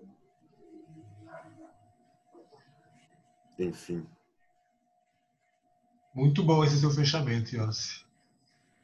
E, de novo, não é necessariamente é, ruim ou muito bom ou perigoso, é simplesmente está fora do jogo. Hum. É que nem o, o. Nossa, deu um branco. aula passada. É... O que, que a gente falou aula passada? Desculpa, gente. Sobre a passada não foi essa história da, da comida? É, não, deu um branco. Mas, enfim, não é necessariamente ruim, simplesmente não, não tá no... Ah, retrasada, John House Ricos, né? O rico, ele faz parte ali do esquema, né? Então, o esquema aqui é esse. Os ricos estão ajudando é, a deixar aqui funcionando. Então, tá funcionando assim. Qualquer coisa Fora disso é outra coisa. Então aqui é essa, tá? Até, até aqui tá rolando. Então não, não atrapalha, sabe? Acho Mas a gente fez uma leitura que, que, que, que, que estremecia um pouco isso também, né? Aquele entendimento. O Rabino vem e fala que deu respeito, tipo, ele que está definindo um pouco a situação, né? Tipo, aquela, aquele trecho poderia ser lido com de outra forma. É, eu queria aproveitar também sobre o assunto que. Desculpa, Roberta, se eu estou interrompendo. Não, não. É, é, só para só aproveitar um ponto que, que, também tem a ver com o que foi dito hoje e com o final da, do encontro passado, sobre o, sobre o, os significados, os significantes, o que está vazio, o que, que não. E a Sarita tinha comentado sobre a força dos rituais, né? É, também na semana passada, como que eles têm essa força para preservar e tudo mais. Mas aí eu queria eu queria pontuar uma coisa tipo no, no sentido oposto. Vocês lembram daquela, daquela piada do, do alimento, da pessoa que comeu muito, né? Que aí ela colocou dois dedos para tirar. O, o, eu estava falando que são dois dedos que são, tipo, a, a, a introdução que é para tirar, que não é para acumular, que é uma lógica diferente. É, então, em geral, a gente entende os rituais como uma forma de manter. Então, ah, se a gente não tivesse comido a matzá por dois mil anos, a gente teria esquecido a saída do Egito. Se a gente não colocasse o tefilim, teria esquecido a saída do Egito. Se não fizesse o kiddush no Shabbat, teria esquecido o valor do Shabbat. E assim por diante. Então, você tem a ideia abstrata e você tem o, o, o, o receptáculo material daquilo, né? Que a Sarita tinha falado sobre a importância né, desse significante para o para o significado, né? Para a manutenção do significado. Só que aquela história e essa visão, ela vai fazer uma lógica oposta a essa. Não é essa a não é essa a lógica. É o caminho totalmente oposto. Que é o seguinte: a pessoa ela tem os significados com ela, ela sabe a importância do Shabat, ela sabe a importância da saída do Egito, da liberdade, ela já tem, já está segurando os significados. Quando ela vem para fazer o significante, quando ela vem para fazer o ritual, o ritual vem para esvaziar os significados, para deixar os significados irem embora, para eles darem espaço, para eles abrirem espaço. Vou embora. Agora vou, vou me até o significante, ao ritual. Ah, e esse é um grande teste do religioso, o Kurosa que falou, tipo, o que, que tem a ver o, o Shabat, o descanso, com a água quente que eu vou deixar na véspera? Não tem nada a ver, tipo, uma coisa... O que, que tem a ver a matzá, o pão que eu vou comer com a liberdade? Não tem nada a ver. Eu posso explicar de uma forma apologética para explicar que tem a ver, mas não tem a ver, né? Entre nós não tem a ver. Então, o que que tem a ver? Tipo, é chato, né? É infantil, alguém vai falar. É mesquinho. Deixa de lado, vamos se ater com, com significado, que isso que é o que importa. O cristianismo vai dizer também. E o capitalismo vai dizer, enfim, todo mundo vai dizer, o novo é melhor do que o velho. Então, você já tem o, o significado. Para que, que você precisa do, do significante? Então, mas o significante ele vai vir nessa hora não é para segurar o significado, porque essa pode ser um pouco da lógica cristã, que você precisa segurar o significado o tempo inteiro. Você precisa acumular aquilo que você já tem. A lógica judaica a gente pode entender como colocar para tirar, como colocar para não ter. Então, eu vou fazer o ritual, eu vou, vou me focar no significante, não é para ficar com o significante e o significado, não. É para ficar só com o significante nesse momento. E o significado, para onde que ele vai? Ele vai embora. Eu não quero ele agora. Ah, por quê? Por que não? Talvez vai vir outro significado depois. A gente não sabe. Talvez eu vou ficar sem significado também. Como eu vou, como eu vou reagir sem o significado? É um teste interessante que a gente pode fazer. Mas eu vou, eu vou focar no, no significante agora. Esse é o momento do significante e não do significado. Ah, qual que é? Eu estou dando aqui um significado para quem se atém ao significante, né? Reparem isso, né? que é uma contradição. Mas é, é, é mas o ponto é, é, é, é, perder isso também. Eu vou o religioso, o ortodoxo, ele tem essa potência de se até o momento, ah, mas qual que é a lógica disso? Qual que não, ele não, não, não, ele não se baseia só por isso. Para ele, ele tem a importância do significante e ponto. E isso que dá abertura para vir o significado depois. É essa falta, é essa incerteza. Para que, que eu estou fazendo isso? Essa pergunta que vai perseguir ele e que vai trazer um significado depois. Ou não também, mas que pode trazer um significado depois. A Saíta tinha comentado na semana passada sobre o encontro do infinito com o finito, que gera um atrito muito criativo na, na, na linguagem da Kabbalah isso é o Shvirat Akelim, a quebra dos utensílios, que vem uma luz muito forte, diferentemente daquela, daquela imagem que a Roberta falou do, do condensamento, do filete de luz que vem para se revestir no, nos utensílios, tem a, Foi anterior, a, né? Tem a anterior Foi a tentativa anterior. A luz forte que vem e quebra todos os utensílios. Então, a, a, a, essa tentativa de, de colocar Deus no bolso, de fazer a mitzvah material, né, de fazer o ritual, ela tem muito disso. A Hassedut Rabat, por exemplo, vai falar muito desse condensamento do filete de luz que entra, mas a gente não pode perder de vista a quebra dos utensílios. Então, ah, você quer expressar a liberdade conceito da liberdade na matzá, a matzá não consegue segurar tudo isso. Ela vai quebrar. Mas é bom que quebre também, porque isso que vai gerar criatividade, isso que vai gerar abertura para o novo, para o é, que, que pode vir. A gente ficar com, com o significado de antes, não, não, não tem, não, não é tudo lá, não é tudo que está lá. Às vezes é melhor deixar embora. Então, é, é, o, significado ele, ele sempre está mudando. Isso que o Wittgenstein vai estar tá falando. Não existe um significado fixo, um significado verdadeiro, um significado que se relaciona de verdade com o objeto. Ele sempre é fluido. Então, sendo fluido, ele pode ir embora. Ele vai, vai voltar outro, vai voltar ou melhor ou não.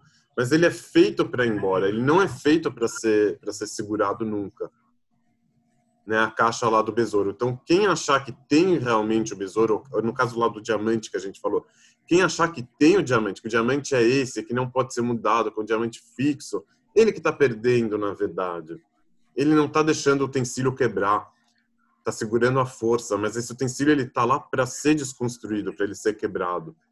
Então, a, a, a mitzvah, a gente costuma entendê-la como uma forma de se aferrar e não deixar o passado embora, se segurar ele com força. A gente tá, a gente pode entender ele no caminho contrário. A mitzvah ela vem para deixar o significado velho ir embora, para a gente se libertar dele, para se libertar até do passado. Tipo, ela vem como um ato do presente, né, do, do futuro, né, menos preocupado com, com o passado do que do que com do que com o presente, com o futuro. Mas, mas isso, isso é uma característica judaica, porque a gente está o tempo inteiro trocando significados e acrescentando e jogando e modificando. Sim, sim.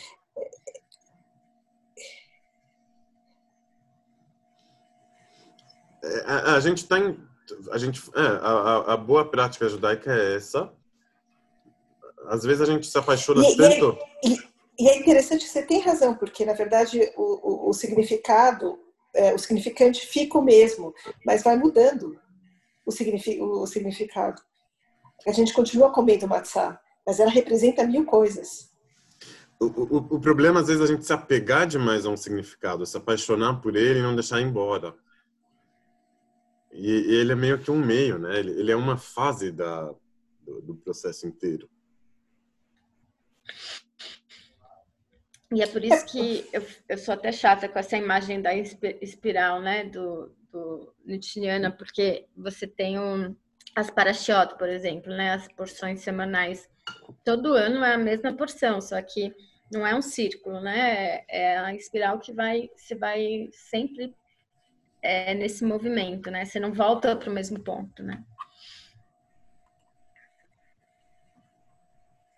A Mai colocou aqui, transformar para poder manter.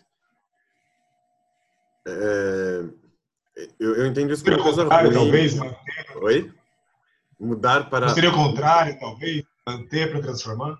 Ah, é. Manter acho o significante... É... Oi? Desculpa, é que eu acho que tem uma relação dialética mesmo, porque é isso.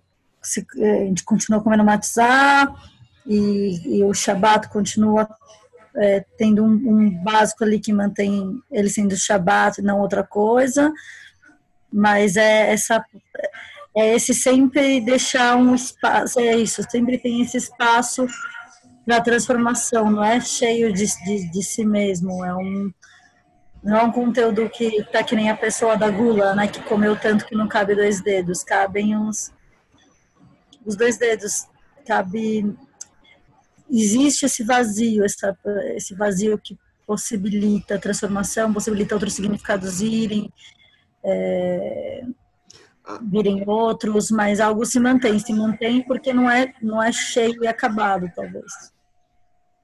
Agora, assim, a, a imagem do, dos dedos da pessoa que comeu tanto, o, esse ato da mitzvah, ele vem de uma forma violenta mesmo, e brusca, como os dois dedos para causar o vômito.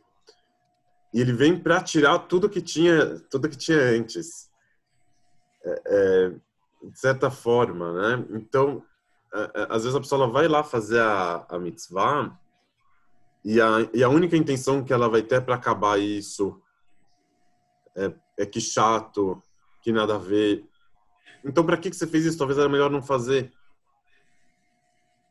Mas não, na, na, por essa lógica, tem que, tem que vir, em algum momento, tem que ter essa desconstrução.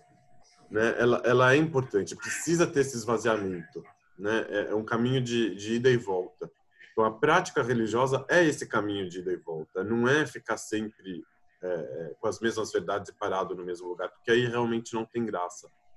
Então, o, o, o ritual eu, eu, eu, eu não tinha percebido isso até, até a, a semana passada, a, força desse entendimento. O ritual ele não vem para manter, do contrário, ele vem para esvaziar.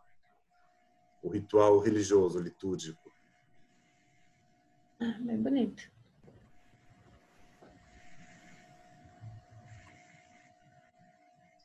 Quando que sai o seu livro, Yossi?